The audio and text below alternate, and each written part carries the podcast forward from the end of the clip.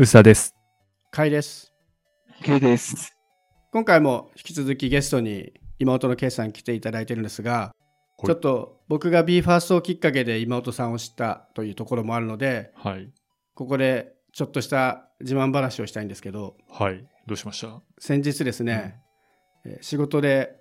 スカイハイに会ってきました。おお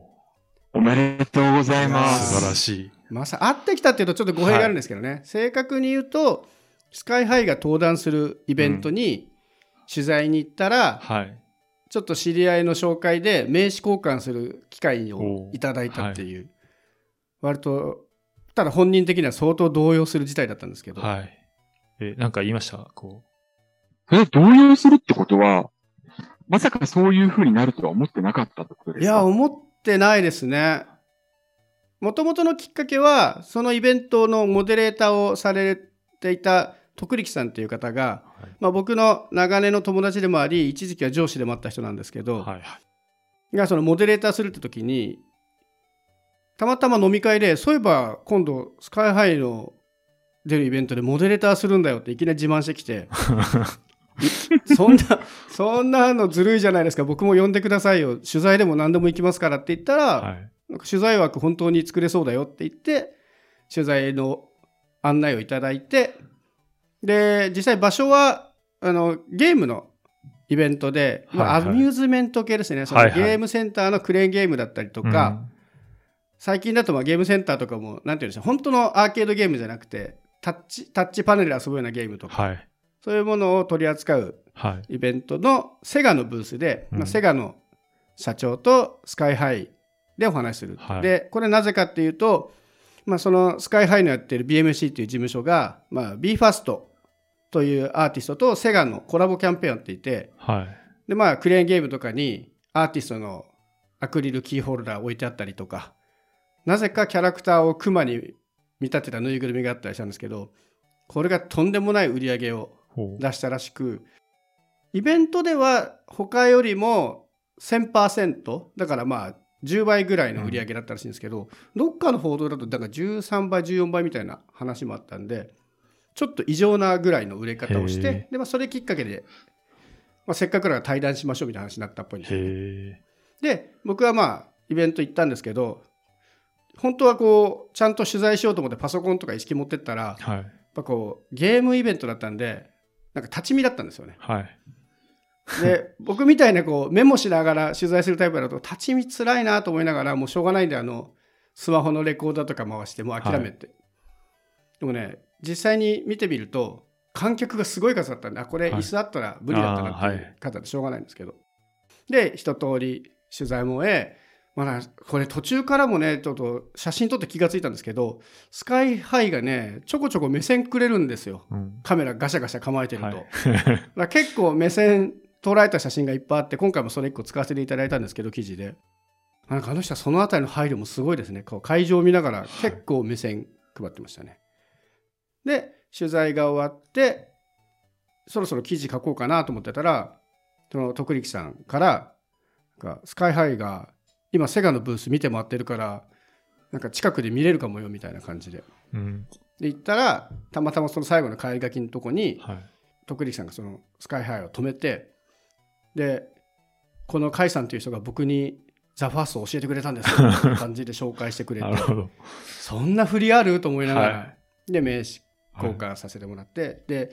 そしたらすごいなんかいつどうやって知ったんですかみたいなことを言はい。まあ、で僕も友達系だったら友達から教えてもらってはい。でその友達は何て言ってたんですかみたいなところは結構。興味あるみたいで、はい。でその20をプロレスラー j y パークと比較してもすごい魅力的だったみたいなことを言ってすごい興味あったんですよねとか、はい。そんな話をしへでえ。僕がファンクラブに入っていることも徳力さんにばらされ、うん。っていうぐらいの。えー割とがっつり話、話ができたって感じ。3 4 0秒かなでも、はい。まあでうん。も、あれですよね。あの、ちゃんとしたやりとりのキャッチボールを。割と割と。ね。うん。しかももうちゃんと目を見てやっぱすごいですね。その立ち振る舞いがきちんとなんか目を見て挨拶してくれるみたいな、はい。あの「ザ・ファーストっていう番組でボーイズメンバーその憧れる子たちにすごい目と目を合わせながらはい。話してるのがすごい印象的だったんですけど、はい。なんかそれをね追体験できました。自分がちょっとオーディションにこう応募したメンバーみたいな気持ちになりました、いいっすね。いやーちょっとでもあまりに唐突に振られたんでなんかはい。もっと言うことあったよなっていうのがちょっと後からいろいろはい思いましたけど。さん、あの、前も、一度あの、取材されてましたよね。そうなんですよ。そのずっとそう長尺で YouTube でアップされてましたよね。そうですそうですね。あれはそうですね。ねでそっちも実はありがたいことに僕がこうスカイハイとか BMC が大好きって言ってたら記事を載せた編集部の方からこんなイベントあるんですけどどうですか？ってもう向こうから言ってきていただいていや僕本当にスカイハイ大好きなんですよ。ってあなんかそんなことをどっかで見たんでみたいなやり取りがあってでまあそこは現場には行けたんですけど結局まあライブ配信だったんでほとんどの人が全部見れたんで、まあ、それで全然記事を書けたんですけどもう現場の一番前でがっつり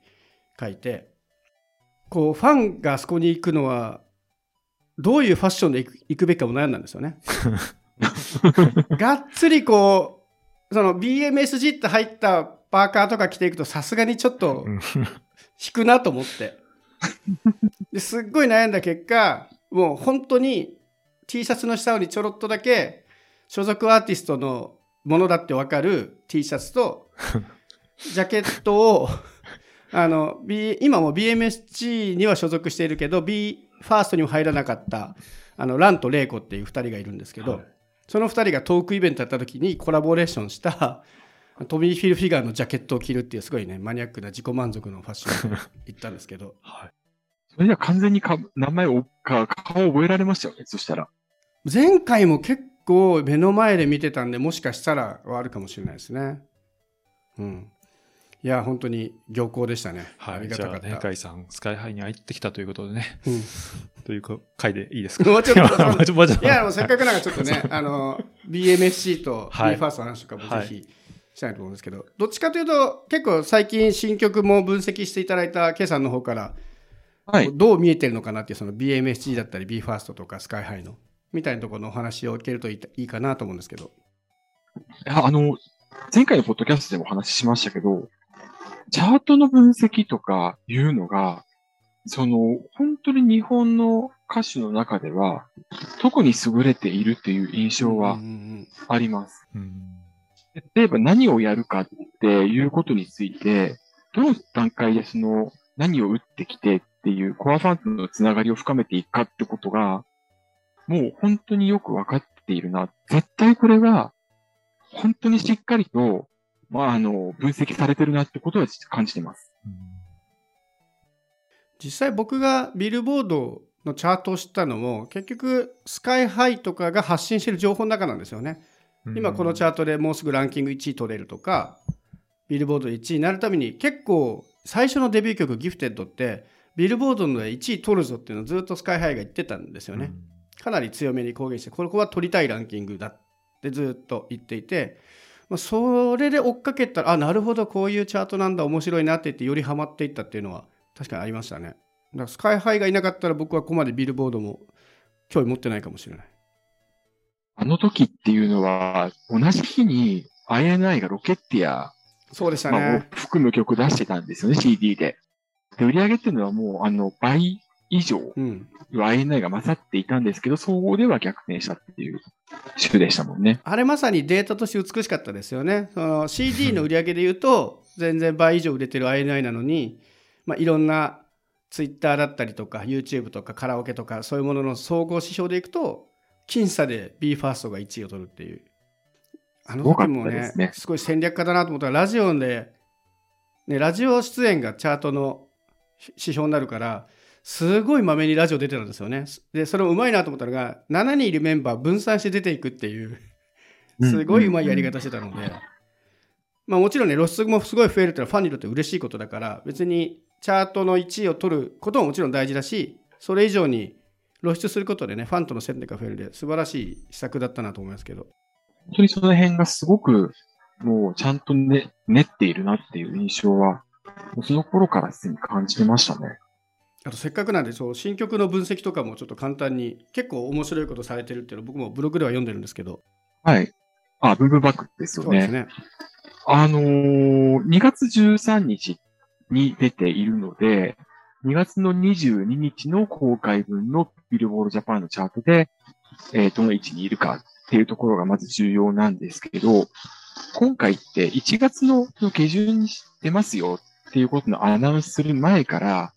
1月の上旬段階で、この曲 BE:FIRST の新曲ですっていうのを出さずに、コリオグラファーの方が、それで踊ってるんですよね。うんうんうん。まず。で、それ自体が、海外ではやってることだけど、日本ではあんまり見たことがないやり方。そうですね。僕もそのやり方は全然知らなかったので、でも、ファンの人たちがすぐ気づくんですよね。そのコレオグラファーっていう振り付けの方たちって、まあ、BE:FIRST の遠くないところにいる人たちなので、まあ、追っかけている人たちがやっぱいて、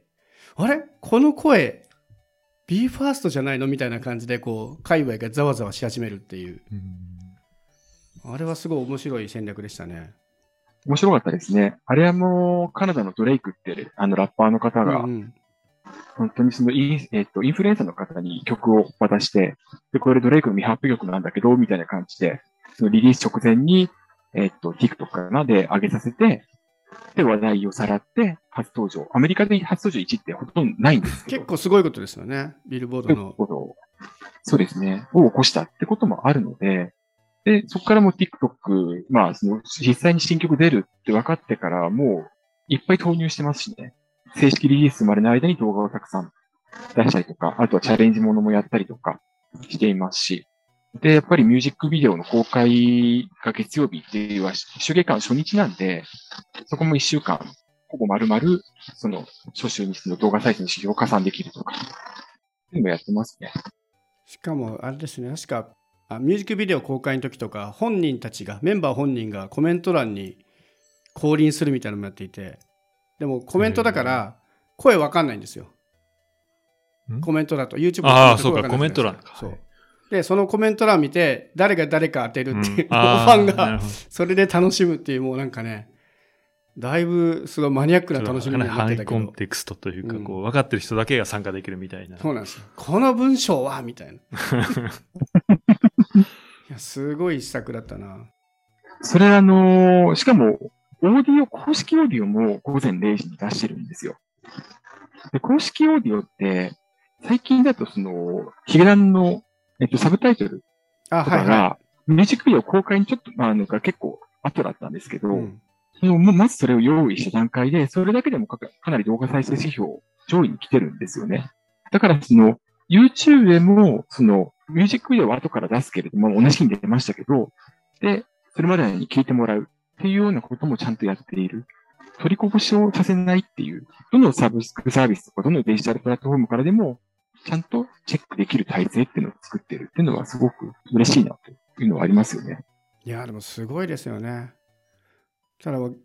逆に言うと、こういうのほとんどのアーティストあんまりやってないわけじゃないですか。もちろん一部の先進的な人たちは取り組んでると思うんですけど、みんながこれやってきたらどうなっちゃうんでしょうね。もうある程度マーケティングの教科書っぽくなってくると。いやー、これはでも、やるに越したことはないと思うんですけどね。で試作があって当たり前なので、それがあまりにもちょっと度が過ぎるっていうことになると、チャート側がまずちゃんと、ああ、なるほど。うんいあの、ちゃんとそこを変える、自分たちの集計方法を変えるってことをするっていうことが必要うんだと思うんですよ。だからまあ、フィジカルはこれからも出出す人出していくんで、そこに関してを、そう、攻めたり、咎めたりっていうのは、うん、それは必ずしも合ってるのかなって思ってしまうんですよね。まあ、そういう意味ではもうチャートとかってマーケティングっていう範疇でもあると思うんですけどやっぱファンをいかに意識してファンがどうアーティストに対してこう向き合ってくれるかだったりあのアーティストとの接点作っていくかっていうのがものすごい大事っていうことです。まあ当たり前といえば当たり前のことだと思うんですけどねマーケティングってそういうことだと思うので。そうですね。で、それあの、確か BMSG は、そのファンの方々もなんかそういうのに参加できるみたいなことを聞いたことがあるんですけど、その辺どうなんですかね？あれかな？ファンクラブの話ですかね？なんかファンクラブの方が、そういった、えっと、マーケティングですとか、その意見を出し、出すことができるみたいな。ああ、そうですね。はい。あの、BMSG ってね、結構ね、ファンクラブ構造が複雑になっていて、BMSG っていう事務所に対してのファンクラブと、各アーティストに対してのファンクラブがあるんですよね。で、その事務所のファンクラブが2種類あって、月額500円の割とカジュアルなものと、月額5000円っていうですねうん。年間6万円も払うっていうだいぶ重めの会員があるんですけど、その月額5000円の方のうん。ものに関してはただのファンクラブとかではなくてその一緒に BMSG という事務所を作っていきましょうっていうスタンスへの会員組織なのでどっちかというとそういう意味ではあの仕組みあ株式会社に近いというか、まあ、うん株主はそんなに。経営に対してはコミットしないですけど一緒にそういうものを作っていこうみたいな感じで会員として入ってるんですよね。でうん僕はその月額5000のものに入っておりまして。はい、うん。でそこだとちょっとここ最近はもうちょっとファンコミュニティの要素がすごい強くて、うん。外では見られない動画とか、うん BE:FIRST には入らなかったけどトレーニーとして頑張ってるメンバーとかの、うん。そこでしか見れない動画とか静止画みたいなのがあってたんですけど、はい結構序盤の頃はあの施策についてアイデアをくださいとかうん。意見くださいみたいな話があったりとか、あの本当はねこのファンクラブの中の話って今日 NDA を書いた上で申し込んでるんで 中にあることは絶対言っちゃいけないとなってるんですけどただこれに関してもスカイハイはそこは空気を見ようみたいなことを言っててあのか情報として言っちゃいけないことはあるかもしれないけど思わず入りたくなるような情報は言ってもいいよみたいなことを前に言ってたんですけど、まあ、そういう意味ではその本当に結構裏の話あのこういう方向性で BMC っていうのはこれからやっていこうと思うんだよとかアーティストに対してので今回に関してもその PV のあの新曲へのどういうコンセプトでこういうことやってるんだよみたいなこととかお話ししてる場ではあるのでアーティストのファンっていう意味ではもちろんだけど僕はどちらかというと BMSG っていう事務所とスカイハイがこれから業界にどんな面白いことやってくれるんだろうっていう興味が一番強いんですよ。でそれを叶えるためにはその5000円のファンクラブ入ってるとうんすごいいろんな裏話とかお話してくれるのでまあなかなかいい金額ですけどね。うん。はいえサロンみたいなもんじゃないですか？あでもほぼサロンです。行ってみたらサロンだと思います。まあ、サロンみたいなシスシステムもそういう感じになってシステムとしてもサロンです。なんか、こう、対価はないんですか？こちらがいただく。情報ですか？対価はほぼ情報ですね。より深くを知れたっていう満足みたいな感そうですね。情報っていうのもまあいろいろあるんですけど、その裏話もそうだし、じ。はい。あとたまに夜中にいきなりあの会員限定のインスタでライブやったりして、え最近考えてることをお話ししてくれー、たりとか、なるほど。あとは新曲が出ると新曲について全部解説してくれるとか、はいはい。みたいなことやってくれるので、えあのファンとしてはすごい、ー、なるほど。なんでしょうね、その音楽のファンももちろん入りたいと思うんですけど、はい。どちらかというと、なぜこの時期にこういうことをやってるのかとか、そういうところが分かるっていう、その BMC が業界どう変えようと思ってるんだよみたいなところがよ読み聞きできるっていうのが、え。僕としてはもう課金してる理由ですー、ね。逆にそこの反応を見つつ、広く、よりマスに向けたメッセージを調整してたりするんですか、あ、ね、それも多分あると思います。そのやっぱりですね、月5000円も払うような会員だから、割と大人なんですよ、その対応というか。はいはい それぐらい払えるぐらいの、うんはい。情熱と、まあ、金銭的な余裕と両方ある金銭的にもそのぐらいうんかけるんだよみたいなはい。大人の方が多いので、一旦そこで反応を見てるっていうのはあるのかなっていう気はしていますね。相当あの面白いえですね。あの僕はそういう意味ではサロンっていう仕組みはちょっと苦手意識持ってたんですけど、はいこの BMHG というファンクラブ。コミュニティに入ったことで。やこういうサロンならありかなっていう。そのサロンそのものは仕組みとしては悪くないなはい。え、な DMM とかそういうやつ使ってるんですか？シスシシステム。これがね結構ねあるものをつ使って作ったみたいなところがあるので、はい。キャンファイヤーのコミュニティサービスを使っていて、ただ実際にやっているのは、えーインスタグラムですね。そこに入った人にはインスタグラムのの限定アカウントを教えるのでそれをお互いフォローフォロワーしてっていうので情報はほぼインスタできます。なるほど。面白いですね。でねこれこれ、NDA じゃないの？大丈夫？それは大丈夫です。あの多分申し込みの時に書いてあるあ、本当ですはい、か、これはね僕この後ねはい。あの全部申し込みとかの規約全部見直して 言い過ぎてないかはちゃんとチェック入れあ、ます。わかりました。はい。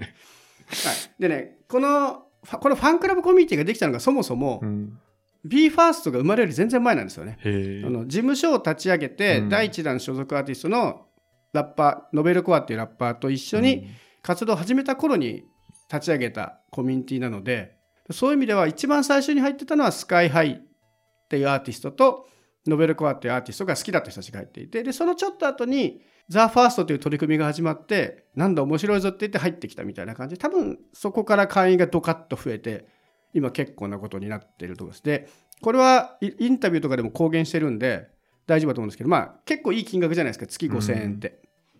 1ユーザーあたり6万円。まあ、はいはい。キャンプファイアの多分手数料もあると思うんで、はいはいですけどまあまあ数万円ぐらい取れてるうんっていうことで、結局そこの年間予算があることで、あのミュージックビデオにすごいいい金額かけられるようになったので、今、その BMSG は日本でも類を見ないぐらい、ミュージックビデオの制作費にお金かけられる事務所ですって言ってて。すごいです見事な養分になってますよ、僕ら そうです。文字通り。今回の曲もそうですよね。なんか結構その K-POP の感覚、イメージ、いあの印象をすごく受けたんですよ。ブームバックのミュージックビデオが。それもだから反映してるってことですよね。